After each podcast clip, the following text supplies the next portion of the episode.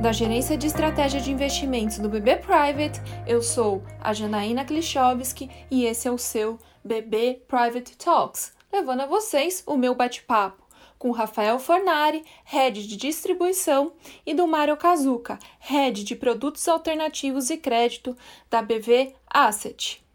Sexta-feira, 24 de abril de 2020. Bom dia, pessoal. Bom dia, Rafael. Bom dia, Mário. Queria agradecer aí pela participação de vocês uh, no nosso BB Private Talks. Uh, eu queria conversar a conversa aí, relembrando um pouco sobre os fundos imobiliários no ano passado.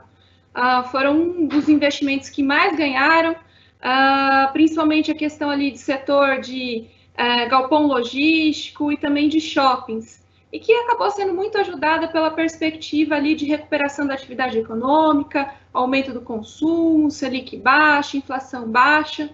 Só que agora a gente entra em 2020, a gente tem a crise viral aí, o Covid-19, que acaba uh, impactando um dos pilares da, da, da, recuperação econômica e que ajudou os fundos imobiliários ao longo do ano passado. Então, eu queria uh, ver a percepção de vocês aí em relação ao quanto essa crise viral vai impactar no setor de galpões logísticos e também na parte de shoppings. Então vamos lá, obrigado Janaína e a oportunidade de estar participando desse programa aqui junto com o BB, nossos parceiros lá de longa data. É, de fato, 2019 foi um ano de um crescimento bastante grande desse setor dos fundos imobiliários. É, nós mesmos colocamos aí diversos produtos no mercado, fazemos algumas captações importantes, uh, inclusive com a maior oferta uh, que foi o fundo Green Towers, né, foi 1,2 bilhão de reais, se aproveitando de fato esse momento importante da economia e da busca dos investidores por uh, diversificação. Né? Então, a parcela dos investidores que muitas vezes estavam uh, em imóveis diretamente, ele ia fazendo essas alocações em outras estratégias imobiliárias. Especificamente quando a gente conversa sobre galpões logísticos e shopping centers, que era, uh, de fato, duas grandes vertentes de fundos imobiliários pra, em 2019, o que a gente é, observa é que esta crise, este momento de Covid-19, ele nos leva a uma reflexão bastante grande sobre é, esses dois segmentos de maneiras distintas. Hum?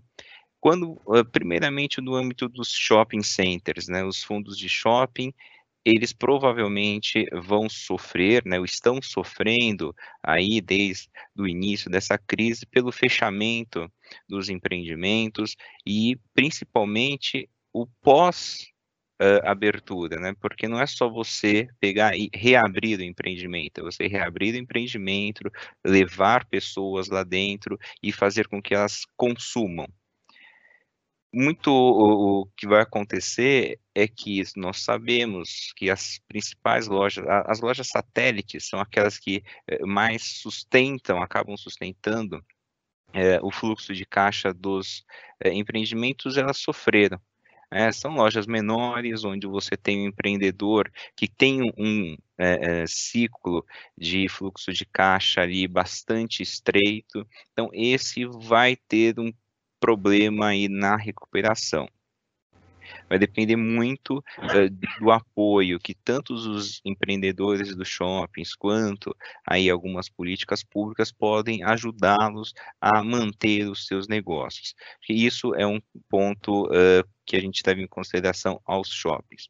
Eles não vão terminar, não vão acabar, não vão é, desaparecer, mas pelo contrário, talvez uh, esse novo modelo aí, a gente tem que repensar o modelo dos shoppings para que eles continuem sendo um local, um ambiente em que as pessoas vão fazer as suas compras, vão ter ali os seus serviços disponíveis, os restaurantes, os cinemas, então isso tende, né, a voltar no decorrer aí 2021, né, final de 2020, 2021. Nossa expectativa, por exemplo, dentro dos nossos fundos é que eh, o Natal de 2020 já seja um Natal mais normal, mais normalizado, e em 2021 as coisas continuem.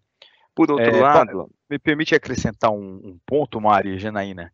É, quando a gente fala em shopping, né, acho que é muito importante a gente lembrar é, que o conceito de shopping aqui no Brasil ele é um pouco diferente lá de fora, né? É, o shopping no Brasil, por uma questão de segurança, por uma questão de comodidade, estacionamento, ele tem uma frequência é, muito maior e diferente lá de fora. Lá, lá fora as pessoas vão quando querem efetivamente comprar alguma coisa. Aqui as pessoas vão até para passear, né? É um lugar com a família, é um lugar seguro. Então isso acho que ajuda bastante na retomada é, daqui para frente, né? Realmente você tem um pós-Covid que é um, um período problemático, né? É, talvez tenha uma troca de, de, é, é, de, de, de, comércio dentro desse, do, desses estabelecimentos, mas é, a recuperação ela é iminente, ela vai acontecer, tá? E aí, eu acho que o outro lado, né, outro tipo de investimento imobiliário que a gente é, comentou são os logísticos. Os galpões logísticos, eh, de fato, o mundo durante esta pandemia, ele começou a observar todo um crescimento no comércio eletrônico e aí a necessidade de que você tenha galpões logísticos, necessidade que você tenha uma logística de uma forma é, realizada de uma forma bastante é, grande. As pessoas começaram a aprender a fazer as suas compras pela internet de uma forma mais assídua, né? Enquanto você só comprava algum determinado tipo de produto, hoje você vai comprar roupa, faz o mercado, é, material de papelaria, eletrodoméstico, né? Então, grande parte aí das movimentações que aconteceram nas últimas semanas de eh, varejo foi por meio do online, e aí você traz essa necessidade dos galpões logísticos. E uma coisa importante quando você fala disso é que, na nossa visão, muito provavelmente, eh, a disseminação desses galpões logísticos, elas não serão mais empreendimentos eh, muito grandes, né, você teria uh, galpões de médio porte, muito porque você, uh, acaba se criando quase que um processo de um fast fashion né? Assim, é você uh, o, o, galpão ele serve como entreposto que a mercadoria chegou ali e aí ele passa a ser distribuído. Então você não precisa ter grandes galpões, galpões médios onde você vai fazendo essa uh, esse controle ali dos diferentes estoques das diferentes empresas. Então, na nossa visão o que vai acontecer é a ampliação justamente deste setor, então, é um setor que tende a ganhar espaço daqui para frente, ainda mais, em empreendimentos de médio porte, é, empreendimentos em que você consiga ter é, uma proximidade dos grandes centros. É, o, eu acho que o, o, quando você olha o mapa logístico do Brasil, esses locais já estão bem identificados, então acho que aí é que você vai, de fato, ter uma, um, uma ampliação desses projetos. E aí, de novo, uh, dentro de um modelo de galpões que a gente chama aí de AAA. Né? Então, galpões que você tenha 12 metros de altura, que você tenha um piso que suporte né, um peso considerado para que você otimize esse todo esse processo. Então, de um lado, um, a gente falou de shopping, que provavelmente é um tipo de imóvel que vai ter algum passar por um, um momento uh, de turbulência ainda, né, nos próximos meses, e do outro lado, um segmento de logística que começa a ganhar força ainda mais devido ao fato do comércio online. É, já aproveitando essa mudança aí de parâmetros de cultura uh, que a própria Covid-19 trouxe para a gente, tem a questão aí do home office, né? Então, cada vez mais a gente vê as empresas se adaptando, inclusive gostando desse, desse novo uh, modo de trabalhar uh, através de home office. Então, a minha pergunta é: outro setor que também veio muito bem uh, em 2019 e era recomendado aí por grande parte dos players de mercado era a parte de laje comercial. Então, a gente tem o primeiro ponto, que é a atividade econômica, que vai ser mais lenta para 2020, e essa nova cultura. Então, o que, que vocês esperam aí para o setor de home office? Tá. De laje, laje corporativa, perdão. Imagina. É, acho que a gente tem que pensar, né, quando você olha a última crise, né, em 2008, é, você tinha uma sobreoferta no mercado. Né, tinham muitos empreendimentos e isso acabou preju sendo prejudicado quando uh, você é, tinha teve a, a, necessidade de absorção de todos esses projetos, né? Então, quando você vinha em 2008, depois 2013, então esse período foi um, um período onde a curva de oferta e demanda ela estava muito uh, distinta, né? Tinha muita oferta por uma demanda média, né? Neste momento, nessa crise, essa a gente já percebia até pelas absorções que estavam acontecendo, uma equiparidade entre oferta e demanda. Então você não tem, e quando olha para frente, né, tem pouco os empreendimentos ainda a serem terminados, né? Tem poucos projetos ainda chegando no fim, ou seja, a gente tem uma, uma um, algo bem mais igualitário entre oferta e demanda que, que acaba acontecendo quando você olha dentro desse processo de home office? Uh, não que as empresas vão deixar de ter os seus escritórios. Hum? Não que as empresas vão, ah, não, agora é 100% home office, uh, eu não preciso mais do meu espaço. Não, isso não vai acontecer. Né? Provavelmente, muitas vão uh, começar a repensar se as áreas que elas ocupam precisam ser tão grandes é, quanto elas têm lá, né? É, eu acho que isso acaba de fato pesando dentro das estratégias e os projetos arquitetônicos dos escritórios, eles vão começar a contemplar áreas menores por uma mesma quantidade de funcionários. Então, talvez o que você comece a observar é uma redução de áreas, não um desaparecimento, mas uma redução.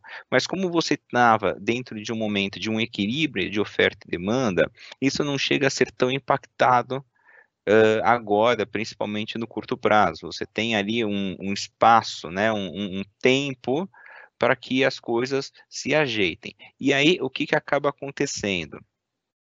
Você uh, tem um, áreas, eh, empresas provavelmente devolvendo alguns espaços, e aí um movimento de um flight quality, onde uh, companhias que estejam em lajes uh, B, A, comecem a fazer desta migração das suas, dos seus times, né, da, das suas operações, para lajes AAA, muito melhor localizadas, e aí você é, vai se adequando, né, de novo dentro desse processo. A economia, provavelmente, ela vai dar uma diminuída no ritmo, mas quando você olha no longo prazo, não tem uma expectativa de ah, acabou o mundo, né, as empresas não vão voltar a crescer, provavelmente elas vão voltar a crescer, e aí você pega esses prédios A, B, eh, categoria A e B, vão passar por um processo de retrofit para começar a fazer essas absorções desses modelos.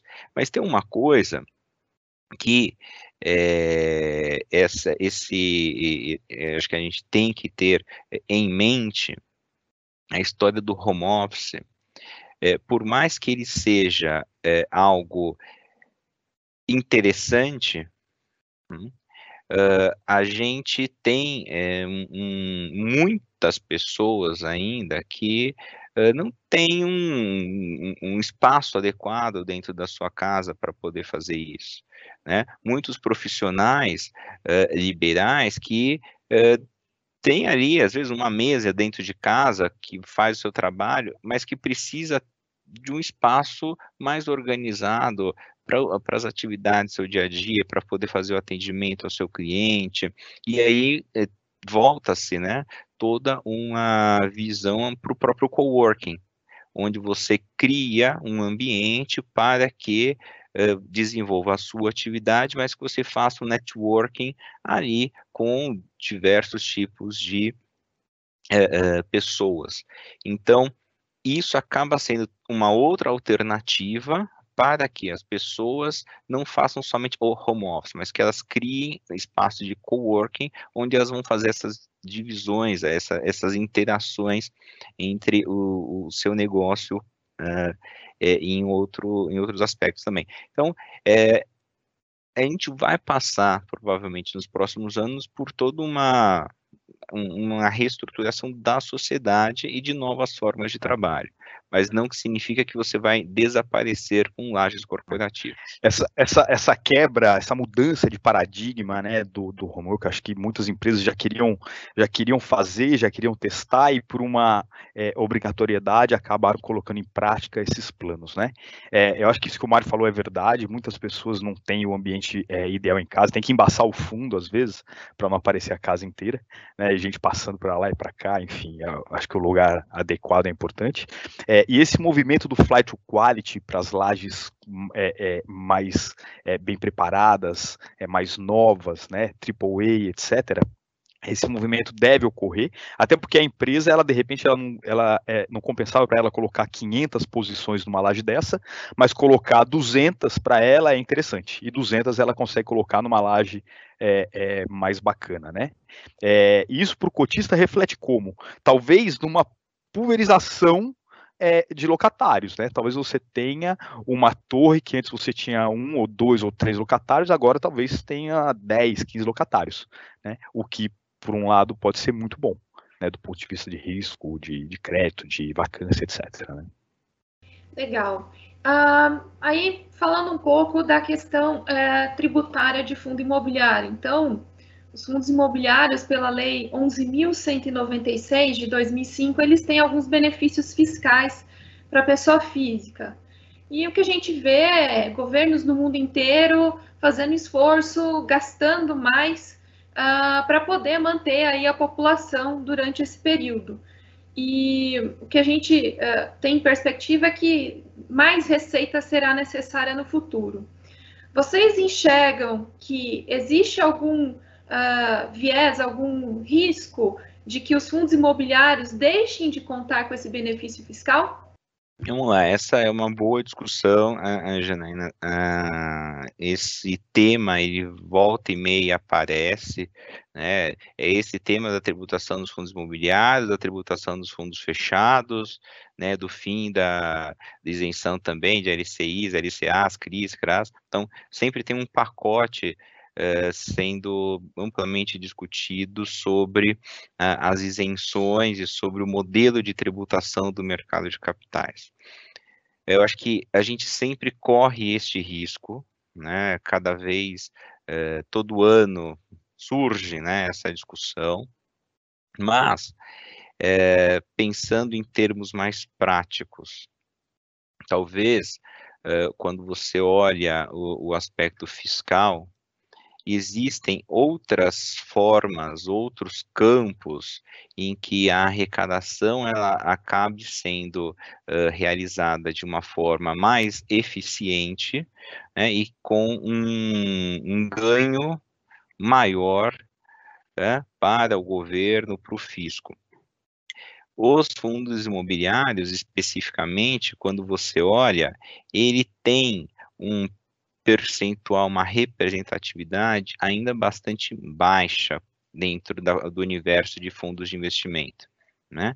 Uh, e você tirar esta isenção acaba afastando uh, cada vez mais uh, os investidores. Então, você primeiro, acho que precisa criar um ambiente onde as pessoas entendam como funciona o fundo, atra eh, seja atraídos por, por ela, faça esse crescimento deste mercado, e aí sim, no segundo momento, ter uma discussão a respeito de uh, tributar ou não tributar, porque hoje acaba sendo uma parcela uh, irrisória e você acaba matando, né, tendo a possibilidade de destruir algum valor desse, desse tipo de fundo para a indústria. Então, nós acreditamos que esta discussão ela vai permanecer, ela sempre estará na pauta, porém ainda há um potencial uh, bastante baixo de que acabe sendo aprovado, que acabe uh, sendo efetivo esse tipo de tributo. Especificamente porque, se você olha num processo de uma, uma necessidade de retomada de crescimento, você precisa incentivar determinados setores neste, nessa retomada. E quando você olha uh, infraestrutura, e é, real estate, né, são setores que dão de fato um suporte é, bastante grande nesse direcionamento aí do crescimento da economia, né, essa, esse incentivo. Então acho que é, de novo está na pauta, vai sempre continuar na pauta, mas talvez o momento ainda não seja esse de ser aprovado.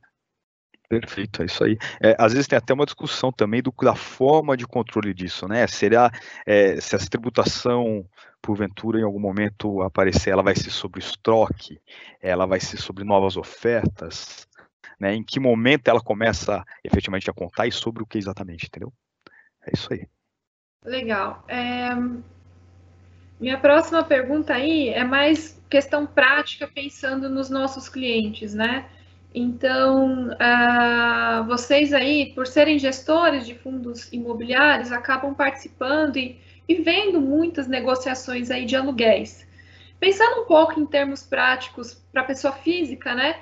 O que vocês conseguem nesse momento do, que a gente vem passando e olhando para frente aquele, aquela pessoa que tem imóveis, como que ela deve se comportar agora junto a seus inquilinos uh, nesse momento de Covid-19?